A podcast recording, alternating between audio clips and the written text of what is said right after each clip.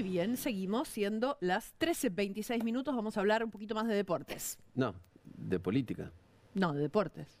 No. Vamos a hablar de deportes en un noticiero donde hace Pero- casi dos años usted no conoce ¿Qué, nada de? Central Córdoba. Mañana 15 horas frente a Real Pilar, un partido clave para el Charrúa. Se puede ir a la cancha, así que acompañando flash. todos al Charrúa.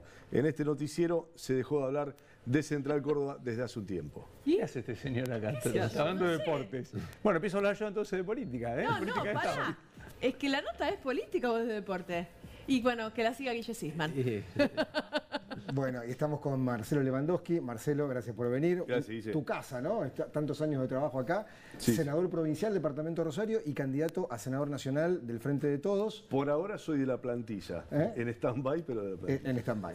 Bueno, Marcelo, faltan dos semanas para que arranque la veda, ya el, do- el 14 las elecciones.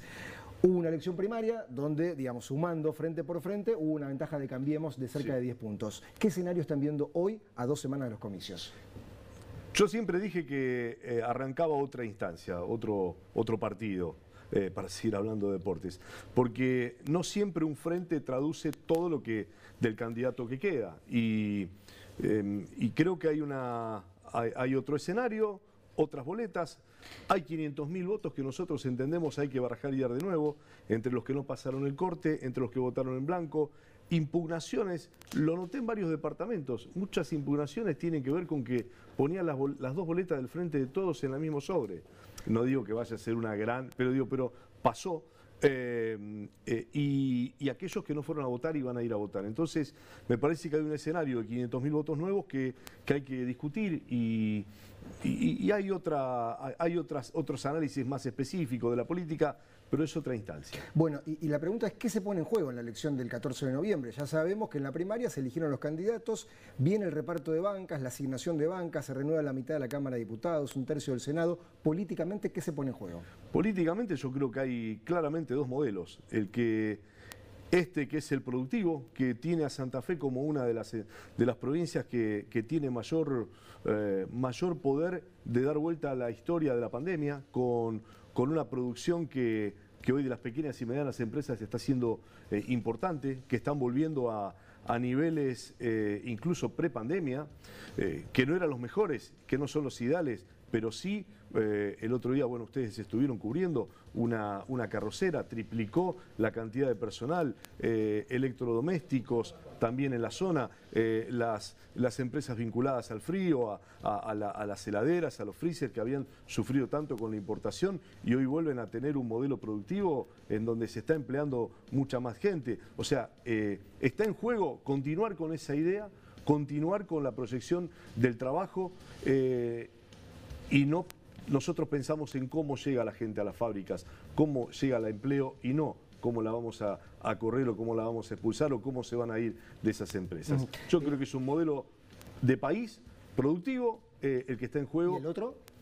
Y el otro lo vimos claramente, apertura indiscriminada de la, de la importación, 135 mil puestos de trabajo genuinos que se perdieron, eh, la salud cuando hubo que ahorrar fue un ahorro. Entonces, a mí me parece que este modelo que hoy tenemos en Santa Fe, con eh, obra pública que genera 18 mil puestos de trabajo, más allá de, todas las, de, de- de que todas las horas significan muchas mejoras y bienestar para la gente, es un modelo eh, de inclusión, porque de esto salimos, si le damos a la gente la posibilidad de trabajar. Te tengo que preguntar por la cuestión de la inseguridad, de la violencia, que es insoslayable. Vivís en Rosario, lo sabés, lo conocés. Eh, hubo una marcha muy importante. Recién contábamos en un informe lo raquítica que es la justicia federal en Rosario. Ya tiene media sanción la reforma en el Senado. Si llegarías a la Cámara, el debate ya está zanjado, Sí. pero está frenado en diputados. ¿Qué se puede hacer desde el ámbito nacional para que Rosario tenga más estructura, como le pidió el gobernador, como lo habló con el presidente de la Cámara, para que el narcotráfico tenga condenas, tenga persecución penal?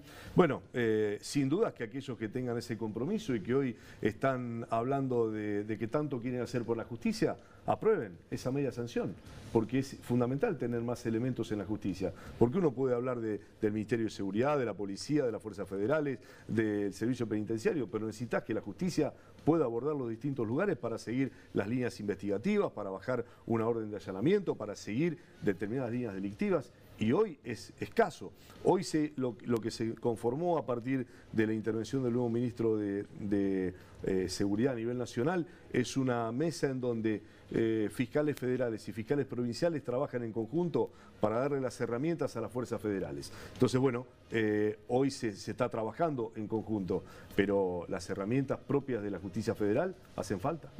Aludías a la cuestión económica, ¿no? A un modelo, el que vos representás junto con el gobernador, el presidente, que busca lo productivo y el otro lo aludías, lo referenciabas en lo especulativo, apertura indiscriminada de importaciones. Ahora, la gente que está en casa mirando no llega a fin de mes, la inflación le come el sueldo, no termina realmente de recomponerse el salario y este, las estrategias que el gobierno adopta parecen ser insuficientes. ¿Qué mirada tenés vos?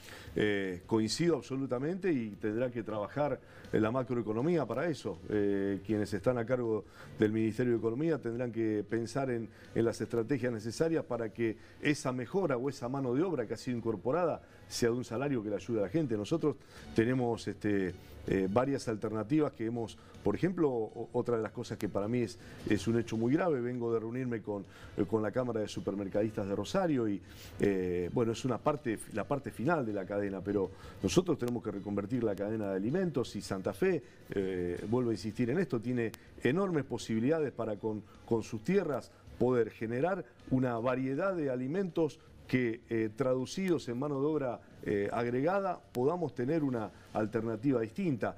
Esta cadena de supermercados de capitales locales está comprándole a productores locales y, no necesitamos del congelamiento de precios nacionales, ya nosotros lo tenemos con precios cuidados santafesinos. Esto es, nosotros aquí en Santa Fe podemos potenciar que el productor de la zona con las cadenas eh, locales le lleven a la mesa de los, de los rosarinos y los santafesinos en general un alimento más económico. Bueno, esto lo tenemos que potenciar.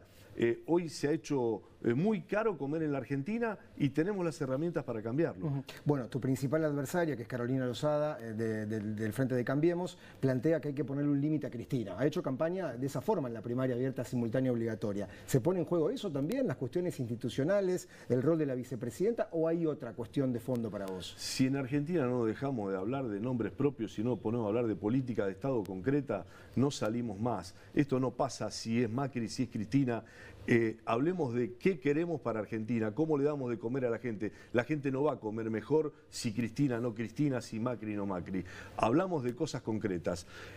Yo quiero una, una, empresa que pueda crecer a partir de un crédito que le dé el Banco Nación, como le está dando ahora, y no que tenga que ir a pagar tasas usurarias por una inflación que es galopante, pero que en el banco también se vea traducida. Hoy hay una tasa para las pymes del 24% subsidiada por el Ministerio de Producción de la provincia, que llegan hasta el 16%. Entonces la empresa puede llegar a generar eh, este, una mayor cantidad de inversión para el empleo. Entonces, cuando hablan de frenar, ¿qué quieren frenar? Hay obra pública hoy. eh, Acueducto, se anunció hace poco, 500.000 personas van a abrir la canilla y van a tomar agua potable. Autopistas, gasoductos, tanto del Gran Rosario como del Gran Santa Fe, como una ampliación en la ruta 33 de Firmada Venado, en el norte, en el oeste de la provincia. Eso queremos frenar. Las cascadas del Saladillo que las estuvimos pidiendo durante 20 años, se abrió la primera licitación y ahora se abre la segunda para mejorar una situación de, del puente que cruza una ciudad con la nuestra, con, con Villa Bornor Galvez. Este, eso queremos frenar. 18.000 puestos de trabajo que está dando la obra pública. Bueno, si eso quieren frenar, yo la verdad que no. Quiero seguir incentivándolo. Bueno, ¿sigue en, el- en la campaña política o vuelve el periodismo deportivo con Central Córdoba y con el noticiero de la gente? Con el noticiero de la gente podría venir a dar una mano porque está bien Central Córdoba, eh, podemos llegar a jugar por el ascenso y me gustaría que lo pongan a la par, o por lo menos cada tanto, aparte de, de Newell de Central, de Central de Newell, pongan una cosita allí de Central Córdoba, ¿no? Gracias, Marcelo, por se- venir, ¿eh? Sería importante. Suerte en la elección del 14. Gracias, Guille. Siguen ustedes, Sonia, Maxi.